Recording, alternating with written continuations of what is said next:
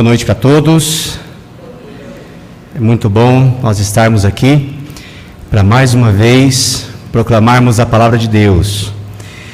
Nós temos não só os presentes aqui, né, mas também há pessoas nos assistindo pela internet e o nosso objetivo é, desde o começo, através dos cânticos e agora pela palavra, anunciar a Cristo como único Salvador. Os, as músicas que nós cantamos têm bastante a ver com a mensagem de hoje à noite. Eu gostaria de, com a ajuda de Deus, levar-nos a pensar sobre a seguinte frase: Jesus Cristo, sendo quem Ele é, humilhou-se da forma como se humilhou para salvar pecadores como nós. Nós cantamos que Ele é incomparável. Não há outro como Ele. E nós queremos pensar um pouco a respeito do Senhor Jesus Cristo. Quem a palavra afirma que Ele é. Apenas alguns pontos. E perceber a preciosidade do Senhor Jesus Cristo como alguém que de fato é incomparável. Mas sendo como Ele é, tão precioso, tão perfeito, incomparável, Ele voluntariamente se esvaziou e se humilhou de uma forma que nós também queremos pensar um pouco a respeito. Ele se humilhou de uma forma tremenda. Ele desceu às partes, às regiões inferiores dessa terra e se humilhou de uma forma que nos deixa chocados. As expressões que a palavra de Deus afirma da humilhação da pessoa do Senhor Jesus Cristo, que ele voluntariamente padeceu. E com um objetivo: objetivo de salvar pecadores como nós que não merecíamos. Como acabamos de cantar, não sou merecedor, mas a tua graça me alcançou. E nós vamos com a, permissão do Senhor e com a ajuda do Senhor, pensar um pouco a respeito desse sacrifício que nós acabamos de cantar. Sacrifício remidor realizado ali na cruz do Calvário. Então gostaria de, junto com todos, pensar sobre, sobre isso, sobre essa frase, tentar uh, mostrar isso através de vários versículos da palavra de Deus, que Jesus Cristo, sendo quem Ele é, humilhou-se da forma como se humilhou para salvar pecadores assim como nós. Vamos ler inicialmente apenas um versículo, depois os demais eu, eu pretendo citá-los, mas vamos ao menos ler um primeiro versículo no Evangelho de João, Evangelho de João, capítulo 1, e o verso 1.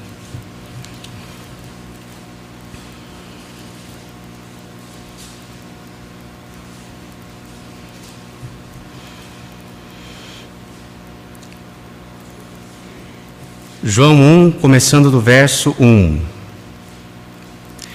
No princípio era o Verbo, e o Verbo estava com Deus, e o Verbo era Deus. Ele estava no princípio com Deus, todas as coisas foram feitas por intermédio dele, e sem ele, nada do que foi feito se fez. João 1 e 1 afirma que ele é Deus. Este Jesus Cristo que nós queremos anunciá-lo nessa noite, ele não é ninguém mais, ninguém menos do que Deus. E somente isso já seria suficiente para pensarmos a respeito de como ele é incomparável e da preciosidade do Senhor Jesus. Os atributos exclusivos de Deus, como o seu a sua onipotência, a sua onipresença, a sua onisciência, todas elas estão presentes na pessoa do Senhor Jesus Cristo. Uma perfeita justiça, uma perfeita santidade. Quando falamos a respeito destas qualidades, imperfeição, podemos apenas nos referir à pessoa de Deus, o Pai, o Filho e o Espírito. Ele é incomparável, ele é Deus. Mas a palavra também afirma no versículo que acabamos de ler, e não só aqui, mas que tudo foi feito por meio dele. Sem ele, nada do que foi feito se fez. Ele é o Criador e o sustentador de todas as coisas. Na carta aos Colossenses, Paulo afirma que nele, em Cristo, tudo subsiste. Tudo foi criado através do Senhor Jesus Cristo. Imagine o mundo, o universo, as constelações, tudo o que há, tudo o que existe foi criado por meio de Jesus Cristo. E nele tudo subsiste. Ele sustenta, a, o escritor aos Hebreus afirma que ele, Cristo, sustenta todas as coisas pela palavra do seu poder. Se nós estamos aqui agora, existindo, respirando, vivendo e ocupando um espaço que existe, é porque o Senhor Jesus Cristo está sustentando a nós e a todas essas coisas pela Sua palavra, pela palavra do seu poder. Perceba a grandiosidade da pessoa do Senhor Jesus Cristo. Ele é Deus. Tudo foi criado por meio dele e para ele. Ele é o sustentador de todas as coisas. Nele tudo subsiste.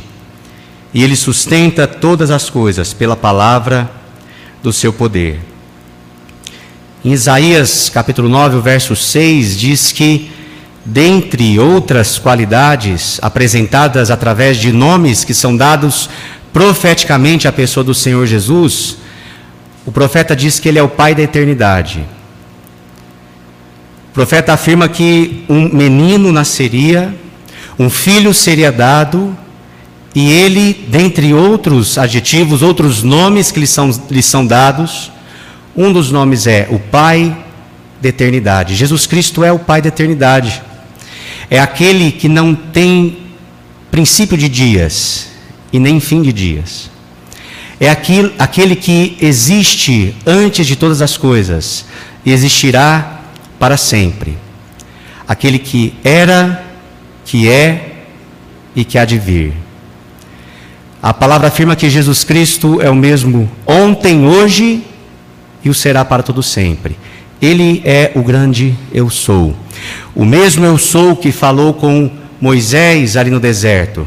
Quando Moisés, é, conversando ali com Deus, dialogando com Deus, diz: Mas, Senhor, quando eu for falar com o teu povo, eles vão perguntar: Quem é que te enviou? E Deus diz para ele: Diga que eu sou, me enviou a vós. E o Senhor Jesus Cristo, quando esteve aqui neste mundo, quando da sua encarnação, o Evangelho de João registra por diversas vezes Cristo dizendo: Eu sou, eu sou o pão da vida, eu sou o caminho, a verdade e a vida, eu sou a ressurreição e a vida. E esta expressão eu sou não é usada por acaso, mas fazendo referência àquela expressão que Deus havia falado com Moisés. Ele é o eu sou, o Deus autossuficiente, o Deus eterno, o Pai da eternidade. Mas a palavra de Deus também afirma a respeito do Senhor Jesus Cristo que Ele é santo, inocente, imaculado, separado dos pecadores e feito mais sublime do que os céus. São as expressões que nós encontramos ali ah, em Hebreus capítulo 7, o versículo 26 falando acerca do Senhor Jesus Cristo e da sua superioridade como sumo sacerdote perfeito e eterno, o escritor aos Hebreus usa essas palavras para se referir a Cristo, como alguém santo, inocente, imaculado ou inculpável, separado dos pecadores e feito mais sublime que os céus. Como é precioso o Senhor Jesus. Quando olhamos à nossa volta, e principalmente quando olhamos para dentro de nós, nós vemos seres pecadores, seres que fazem aquilo que não gostariam de fazer, escravizados pelo pecado, seres contaminados pelo pecado. Nós vemos, infelizmente, muitas outras vezes, seres que têm prazer no pecado, cujo prazer é cometer a iniquidade e se alegram nisso. Mas a respeito do Senhor Jesus Cristo, nós encontramos aquele que é santo, inocente, imaculado, separado dos pecadores. Em 1 Pedro 3,18 e 1 João 2,1, nós encontramos duas expressões semelhantes a respeito do Senhor Jesus Cristo, dizendo que Ele é o justo. E é interessante este artigo definido antes da palavra justo, porque a palavra de Deus mostra algumas pessoas que são chamadas de justos. Algumas pessoas que, que eram ah, moralmente justas, ou alguma pessoa que no seu encargo ah, religioso, digamos assim, ah, se esmeravam, se esforçavam e eram chamados de justos, cerimonialmente justos. Mas quando a palavra de Deus fala sobre o ponto de vista legal, ou seja, o ponto de vista diante da lei, da lei de Deus. A palavra de Deus afirma que não há nem um justo. Nós temos alguns homens na Bíblia chamados de justos, como Jó, por exemplo, ou como ah, os pais de João Batista, ali, eh, Zacarias, no seu encargo como ah, um, um sacerdote, um homem justo, ou como o próprio Jó, alguém moralmente justo. Mas quando se fala do homem diante da lei de Deus, a lei perfeita, que aponta o pecado do homem e mostra que homem algum a consegue cumprir, que homem algum consegue permanecer em todas as palavras dessa lei.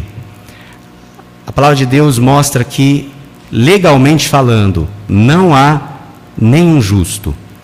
No entanto, ao falar do Senhor Jesus Cristo, ela usa a expressão o justo. E por quê? Porque ele é o único legalmente justo. Alguém que cumpriu a justiça por completo. Alguém que satisfez a justiça de Deus em toda a sua perfeição. Alguém que andou em retidão todos os seus dias Alguém que a palavra de Deus afirma que em tudo foi tentado a nossa semelhança. O Senhor Jesus Cristo foi em tudo tentado assim como nós, como qualquer ser humano, mas sem pecado, diz o texto. Então é por isso que essa expressão, essa pequena palavra colocada diante da palavra justo, mostra a singularidade do Senhor Jesus. Ele é o justo apresentado por Pedro e por João. Nós temos pensado um pouco a respeito do Senhor Jesus Cristo, quem Ele é. Gostaria agora de pensar um pouco como a palavra mostra a humilhação do Senhor Jesus Cristo. Nós temos visto alguém que é Deus, alguém que é o Filho amado de Deus, em quem Deus tem todo o seu prazer, alguém que é o Pai da eternidade, alguém por meio de do, do qual foram criadas todas as coisas, tudo foi feito por intermédio dele e para ele. Nós vimos alguém que é o sustentador de todas as coisas, alguém que é santo, inculpável, separado dos pecadores, e alguém que é o justo.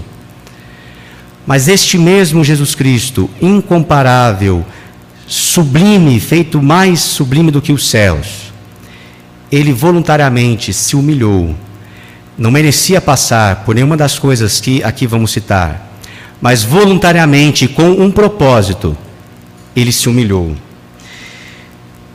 Ele é Deus, mas esvaziou-se, assumiu a forma de servo, humilhou-se e foi obediente até a morte morte de cruz. É o que encontramos em Filipenses, capítulo 2, a partir do versículo 5. Ali diz da do esvaziamento do Senhor Jesus Cristo, como ele voluntariamente assumiu a forma humana, tornou-se um homem como nós, esteve aqui no nosso meio e no nosso meio assumiu a forma de servo, veio não para ser servido, mas para servir, e foi obediente até a morte e a morte mais terrível, a morte de cruz. E aquele texto começa dizendo que ele, sendo em forma de Deus, não teve por usurpação ser igual a Deus, antes humilhou-se a si mesmo. Então, este que é, é Deus, este Jesus Cristo, que é Deus, humilhou-se até a morte e morte de cruz. Ele é o Pai da eternidade, mas o mesmo João que nós lemos lá no capítulo 1 do seu Evangelho, diz que o Verbo que estava com Deus e que era Deus, ele se fez carne e habitou entre nós. O Pai da eternidade entrou no tempo, entrou na nossa história, assumiu uma forma humana limitada. Veja que o Senhor Jesus Cristo, ah, ele essa expressão Pai da eternidade demonstra uma grandeza imensa. A palavra de Deus diz que nem mesmo os céus e os céus dos céus podem conter a presença de Deus. Isso se aplica ao Senhor Jesus Cristo. Mas aquele que nem mesmo o céu e os céus dos céus pode conter, assumiu a forma humana, habitou em um corpo humano, cheio de suas limitações, cheio de suas debilidades, e esteve aqui entre nós. E, e já na sua vinda veio de uma forma da mais humilde, nascendo de uma virgem pobre e sendo colocado numa manjedoura. Ele é o Pai da eternidade, mas se fez carne e habitou entre nós. Embora tudo tenha sido criado por intermédio dele e para ele. Embora ele seja o sustentador de todas as coisas, em sua encarnação, o profeta Isaías diz que ele era desprezado e o mais rejeitado entre os homens, homem de dores e sabe o que é padecer. E como um de quem os homens escondem o rosto, era desprezado e não fizemos dele caso algum. São palavras que nós encontramos em Isaías, no capítulo 53, quando o profeta Isaías está falando a respeito da humilhação e morte do Senhor Jesus Cristo. Veja bem, ele é o criador e sustentador de todas as coisas. Mas quando ele esteve aqui entre nós, ele foi rejeitado e desprezado por aqueles a quem criou. As pessoas, os homens a quem ele criou, o rejeitaram e o desprezaram. Cuspiram na sua face. A Bíblia diz que os guardas, quando da crucificação do Senhor Jesus, um pouco antes dele ser levado à cruz, enquanto ele era ali interrogado e levado de um lado para outro, uma hora para Pilatos, outra hora para Herodes, e quando estava nas mãos dos guardas, eles vendaram os olhos do Senhor Jesus e batiam na sua cabeça com um caniço e diziam: Profetiza, profetiza quem foi que te bateu. Ele é o Criador e sustentador de todas as coisas, mas a sua criatura o desprezou, não fez caso dele, a ponto de cuspir na sua face. Agora eu quero que você pense e entenda que o Senhor Jesus Cristo padeceu essas coisas voluntariamente. Ele disse certa vez aos discípulos: Ninguém tira a minha vida, eu voluntariamente a dou. O Senhor Jesus Cristo, ele se submeteu e ele se humilhou e, e permitiu que lhe fossem feitas essas coisas, porque ele tinha um propósito.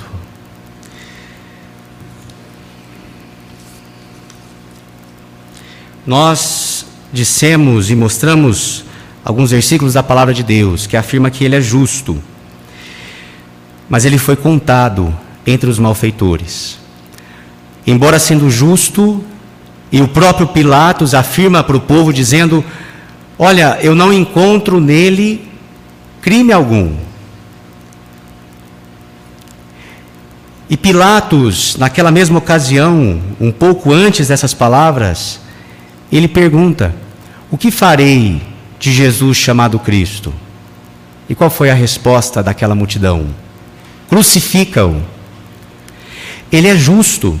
Ele, ou melhor, ele é o justo. Andou sempre em retidão, em perfeição diante de Deus, cumprindo toda a justiça. Em tudo foi tentado, mas sem pecado. No entanto, foi contado entre os malfeitores. Havia três pessoas crucificadas naquele dia: Jesus Cristo no meio, à esquerda, a sua esquerda e a sua direita, malfeitores. E Cristo foi contado entre os malfeitores, o justo, contado entre os malfeitores. E quando Pilatos pergunta: O que farei de Jesus chamado Cristo? A multidão responde: Crucificam. Nós dissemos que ele é santo, inculpável, separado dos pecadores e feito mais sublime do que os céus. Mas a Bíblia também afirma que aquele que não conheceu o pecado foi feito pecado por nós. Ele é santo, mas a Bíblia afirma que ele mesmo fez-se maldição em nosso lugar, porque está escrito: Maldito todo aquele que for pendurado no madeiro. Pense um pouco a respeito dessas palavras. Aquele que não conheceu o pecado foi feito pecado por nós. Você consegue pensar nisso? Jesus Cristo, um ente santo, nunca cometeu pecado algum. Mas ele foi feito por Deus pecado por nós. Eu não sei explicar exatamente o que isso significa. Um ser santo, como Cristo, que não conheceu o pecado, que não experimentou o pecado, que não praticou o pecado, mas a Bíblia dizer que ele foi feito pecado por nós. Dizer a respeito de um ente santo que ele fez-se maldição em nosso lugar Lembrar que ele foi pendurado em uma cruz e a própria lei dizia que maldito todo aquele que for pendurado no madeiro. Essa era a palavra de Deus, a sentença de Deus a respeito de quem era dependurado em um madeiro. Uma forma de punição terrível que era usada para os piores pecadores, para aqueles que haviam cometido as maiores atrocidades e a palavra está dizendo que maldito é todo aquele que for pendurado no madeiro. Essas duas palavras não poderiam de modo algum estar juntas. Jesus Cristo, maldito.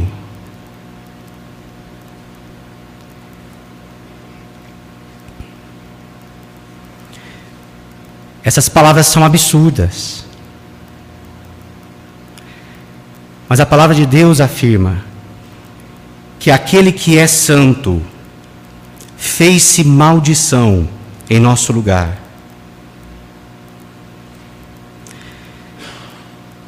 Porque ele tinha um propósito. Eu quero que você pense a respeito desse propósito. Jamais essas palavras poderiam estar juntas. O Senhor Jesus Cristo sendo feito, ele, ele mesmo fazendo-se maldição em nosso lugar. Mas ele fez isso, e, e o fato dele ter feito isso mostra o tamanho da graça e da misericórdia de Deus manifestada a mim e a você, pecadores. Ele fez isso, ele fez-se maldição em nosso lugar. Mas a Bíblia afirma que ele fez isso para nos resgatar da maldição. O texto que fala a respeito dessas coisas está falando da lei e de, e de como aqueles que não guardavam todas as palavras da lei de Deus eram considerados malditos. O texto dizia: e, e, fazendo referência ao Antigo Testamento, fazendo referência à lei de Deus, dizia: Maldito todo aquele que não guardar todas as palavras deste livro para andar nelas. Então, está dizendo que aqueles que não guardam a lei de Deus, aqueles que não guardam toda a lei de Deus, cada uma das palavras da lei de Deus, são malditos. Isso mostra o que a palavra de Deus, vez após vez, afirma: que todos pecaram e destituídos estão da glória de Deus. Não há diante de Deus um justo, nenhum sequer. Não há um ser humano que, em algum momento da história, exceto o próprio Senhor Jesus Cristo, que tenha sido capaz de andar em todas as palavras da lei de Deus. E se nós olharmos para a nossa própria vida com sinceridade, nós teremos que afirmar que isso é verdade a nosso respeito. O ser humano gosta, né, de olhar para o lado e de ver aqueles, aquelas pessoas que são consideradas é, criminosas pela sociedade, aquelas pessoas que são consideradas más, ruins, que praticam o mal e tem um certo prazer em se sentir melhor que essas pessoas. Mas quando nós olhamos para a palavra de Deus, ela está afirmando que aqueles que não andam em todas as palavras da lei de Deus, ou seja, aqueles que pecam em apenas um ponto, como disse Tiago, tornam-se culpados de toda a lei. Ou como diz o texto que nós estamos citando, são malditos. E foi exatamente para resolver o problema da maldição em que nós estávamos inseridos por conta da nossa pecaminosidade, por conta de sermos incapazes de guardar a lei de Deus, foi para nos libertar da maldição que Cristo fez-se maldição em nosso lugar. Ele foi feito pecado por nós, para que nele, em Cristo, nós fôssemos feitos justiça de Deus. É isso que a palavra de Deus afirma. Havia um propósito na humilhação do Senhor Jesus Cristo ele que é mais sublime do que os céus, humilhou-se até a morte e morte de cruz, fez-se pecado, foi feito pecado, fez-se maldição, com um propósito: o propósito de tirar-nos da maldição, com o propósito de que nós que éramos pecado, agora pudéssemos ser feitos justiça de Deus. E novamente, eu não consigo explicar exatamente o que, o que diz essas palavras. Por um lado, diz que Cristo foi feito pecado por nós. Veja, é, não, ele não foi feito pecador em nosso lugar. Se fosse dito essa frase, talvez ah, seria mais fácil de entender. Mas ele não era pecador, ele não praticou pecado. Mas ele foi feito pecado por nós. Por outro lado, diz que isso aconteceu para que nós fôssemos feitos justiça de Deus. E olha que estranho, não está dizendo para que nós fôssemos feitos justos, ou para que nós fôssemos tornados pessoas justas, embora isso também é verdade. Há outros textos da palavra de Deus que mostram isso. Mas o texto aqui diz que ele foi feito pecado para que nós fôssemos feitos justiça de Deus. O Senhor Jesus Cristo é o único que pode fazer essa transformação na vida do ser humano. Vamos pensar um pouco agora a respeito da condição do ser humano. Nós já temos falado um pouquinho a respeito dela. E temos falado o que o Senhor Jesus Cristo fez para mudar a condição do ser humano. Mas eu gostaria agora de convidar todos nós a pensarmos um pouco no que a Bíblia diz, ou seja, no que o próprio Deus diz a respeito da condição do ser humano diante dele. Nós começamos dizendo que ele, Jesus Cristo, sendo quem é, humilhou-se da forma como se humilhou, para salvar pecadores como nós. Vamos ver como a Bíblia diz que nós somos. O que vou dizer aqui certamente vai soar de maneira ofensiva aos nossos ouvidos. Certamente vai soar de maneira ofensiva a você.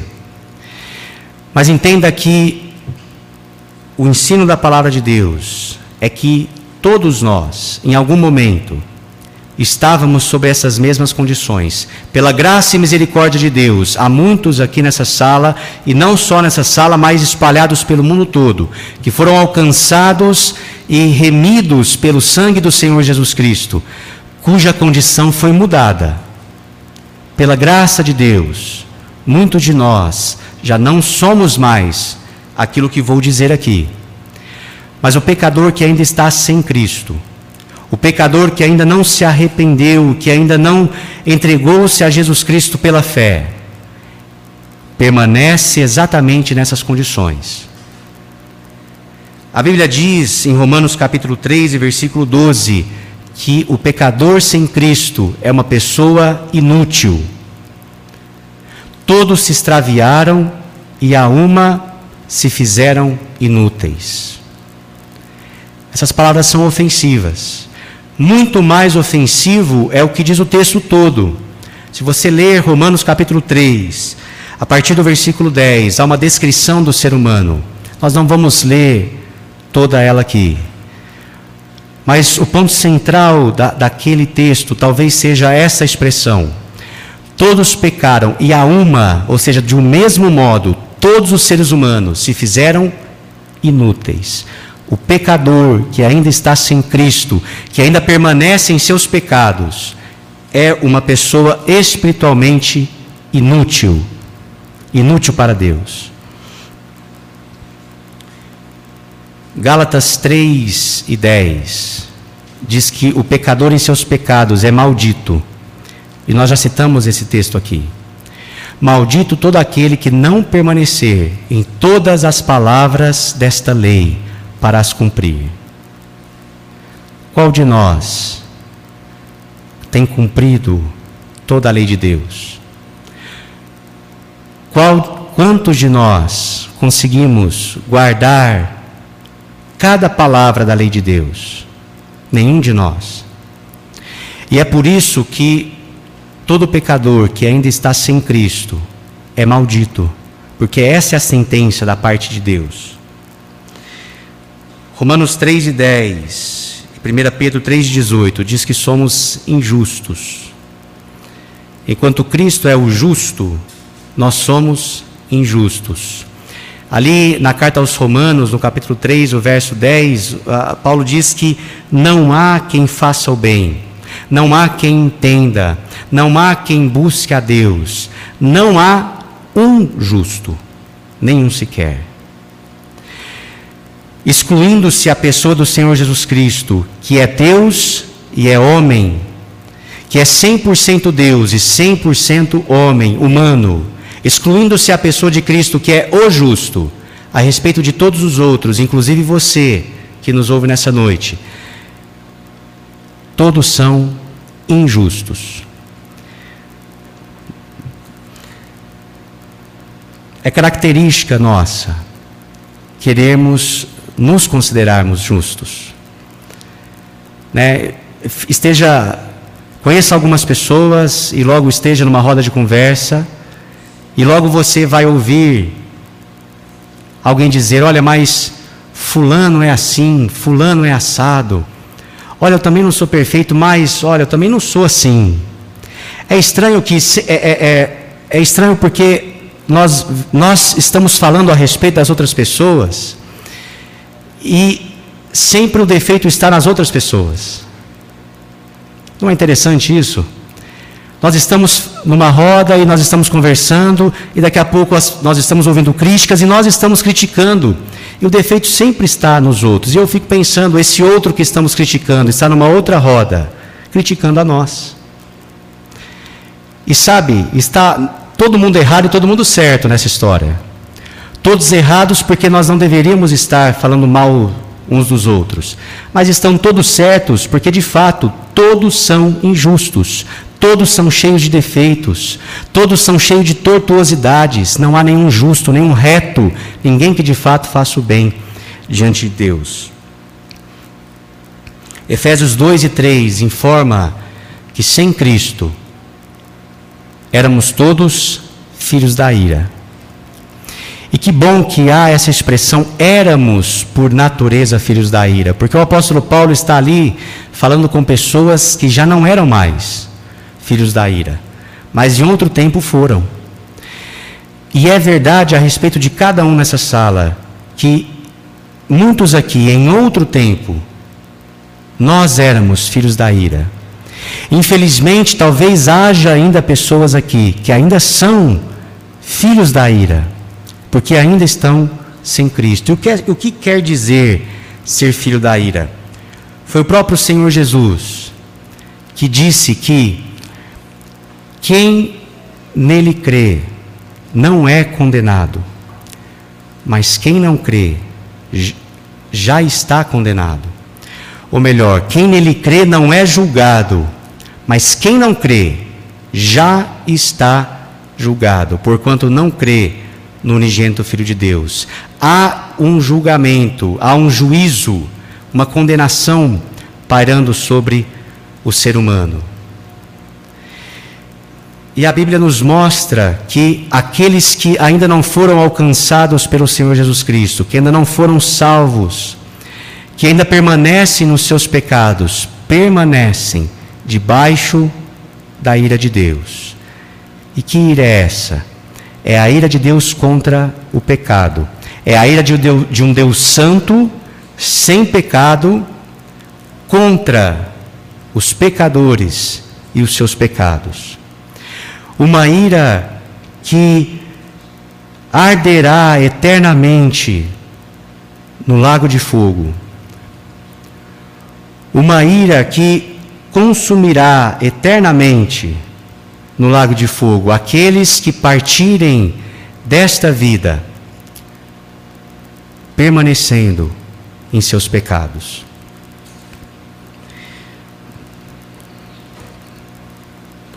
E por último, a palavra de Deus afirma muitas outras coisas ainda a respeito da condição terrível do ser humano. Mas uma última que nós vamos considerar nessa noite é que o pecador em seus pecados está morto em suas ofensas e pecados. Ele acorda, ele toma o seu café, ele trabalha, ele conversa com pessoas, ele se relaciona com outras pessoas, mas não se relaciona com Deus, porque em seu pecado ele está morto morto em suas ofensas e pecados. Este é apenas um pequeno quadro do que a palavra de Deus diz a respeito do ser humano que ainda está sem Cristo, do ser humano que ainda não resolveu o problema do seu pecado, do ser humano que permanece nos seus pecados.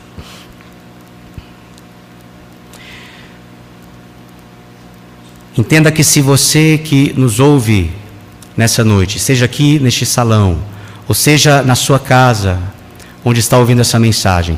Se você está sem Cristo, você ainda permanece debaixo da ira de Deus, morto em, seu, em seus delitos e pecados. Mas nós queremos ir agora em direção ao final dessa mensagem. Nós começamos dizendo que nós gostaríamos de pensar a respeito de Jesus Cristo. Quem Ele é, alguém como ele é, que humilhou-se voluntariamente a si mesmo, da forma como se humilhou, e nós pensamos um pouco a respeito disso, de uma forma terrível, fazendo-se pecado e maldição em nosso lugar. Mas ele fez tudo isso para salvar pecadores como nós. E nós pensamos um pouco a respeito dessa descrição tão triste e tão ofensiva mas que é a verdade de Deus a respeito do ser humano que permanece em seus pecados. Mas agora eu gostaria de dar destaque a esta expressão, que Cristo humilhou-se desta forma, humilhou-se da forma como se humilhou para salvar, para mudar, para resgatar este homem morto, injusto, inútil, maldito. Cristo humilhou-se da forma como se humilhou para mudar, essa condição, para salvar pecadores como nós. E a Bíblia diz que Cristo morreu uma única vez pelos pecados, para levar-nos a Deus, o justo pelos injustos. Esse justo, único que nós falamos, morreu para salvar os injustos. Louvado seja Deus por isso. Porque, embora haja um só justo, que é o Senhor Jesus, e embora eu seja injusto, você seja injusto e cada ser humano deste mundo é um injusto, Cristo morreu para salvar os injustos. Então você não precisa permanecer, e nem um pecador injusto precisa permanecer nesta condição, mas pode ser feito justiça de Deus, justificado por meio da fé, temos paz com Deus por meio de nosso Senhor Jesus Cristo.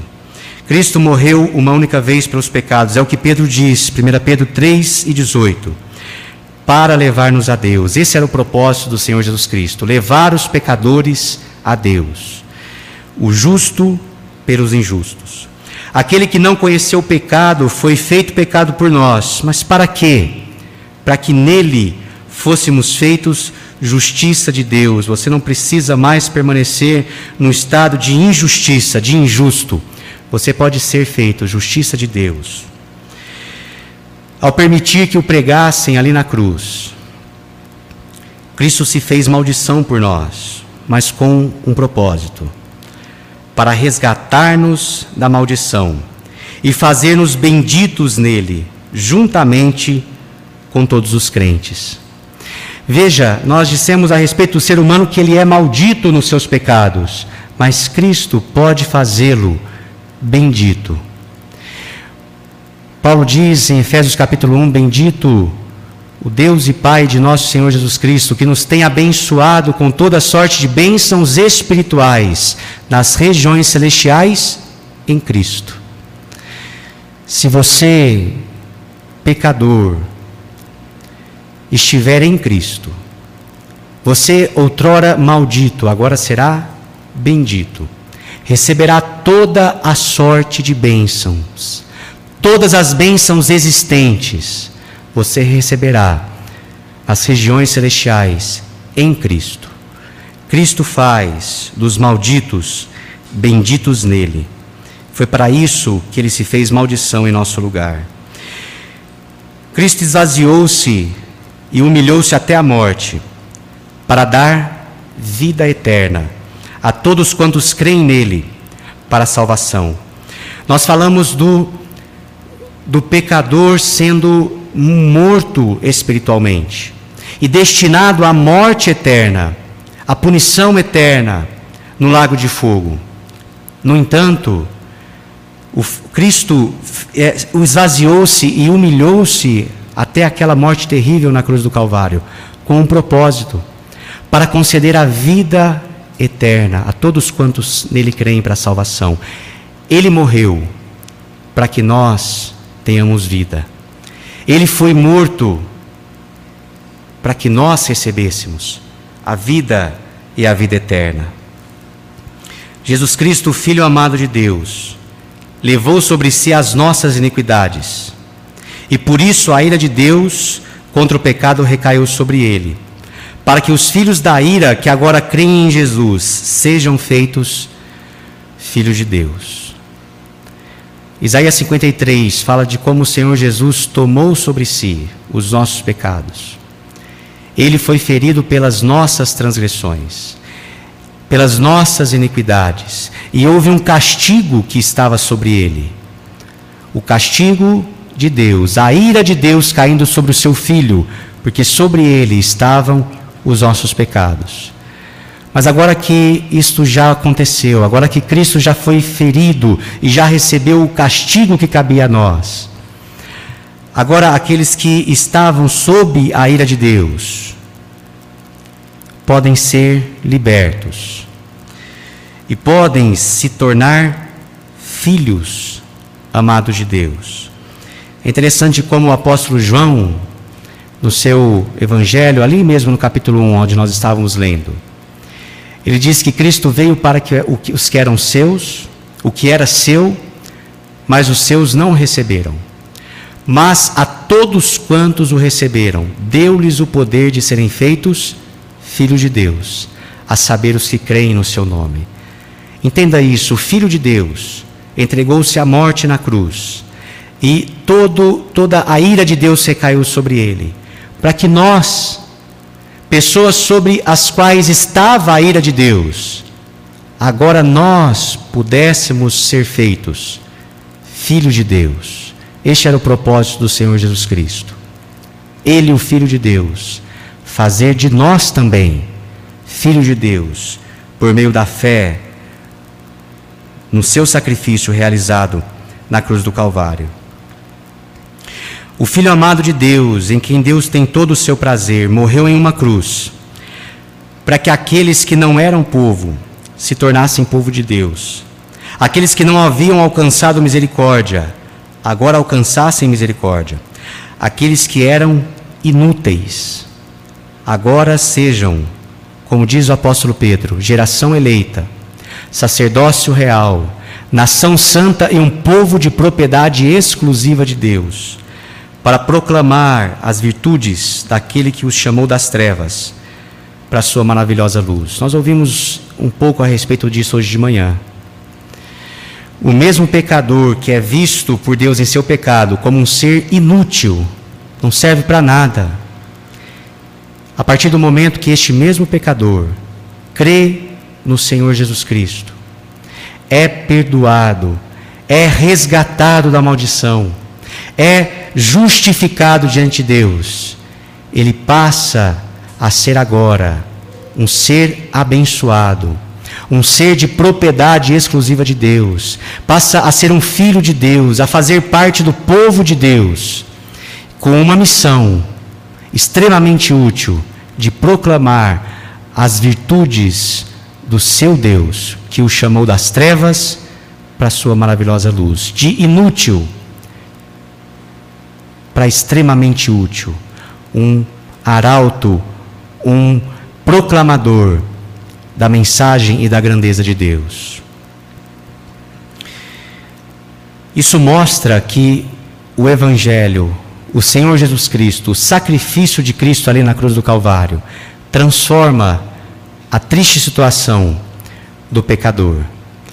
De inútil para útil, de morto para vivo, de injusto para justo, de alguém alvo da ira de Deus para alguém alvo das bênçãos de Deus. Eu espero que nessa noite nós tenha conseguido levar-nos a pensar um pouco sobre isso. No fato de Jesus Cristo, sendo quem Ele é, incomparável, ter se humilhado de uma forma tão terrível como Ele se humilhou a si mesmo. Mas que você tenha entendido que Ele fez isso para salvar pecadores tão miseráveis quanto nós. E pecadores que, embora miseráveis pelo fato de sermos pecadores, uma vez salvos por Jesus Cristo, tornam-se pessoas benditas, cheias da graça de Deus, pessoas abençoadas e abençoadoras, povo de Deus, filho de Deus e úteis nas mãos de Deus. Que Deus possa abençoar a cada um, ajudar aqueles que ainda estão mortos em seus pecados, a nesta noite, neste dia aceitável, reconhecer Jesus Cristo como seu Senhor e Salvador e ter a sua situação imediatamente transformada. E que também essa mesma mensagem possa ajudar-nos, todos quantos já fomos alcançados pela graça de Deus, sem mérito algum, nada merecemos, mas todos quantos já fomos alcançados pela Sua graça e redimidos pelo Seu sangue, que possamos louvar, adorar o nosso Senhor e Salvador por tudo que Ele fez por nós e que possamos viver de fato de uma maneira abençoadora, sendo úteis, como vimos hoje pela manhã, proclamando as virtudes do nosso Deus a todas as pessoas. Amém.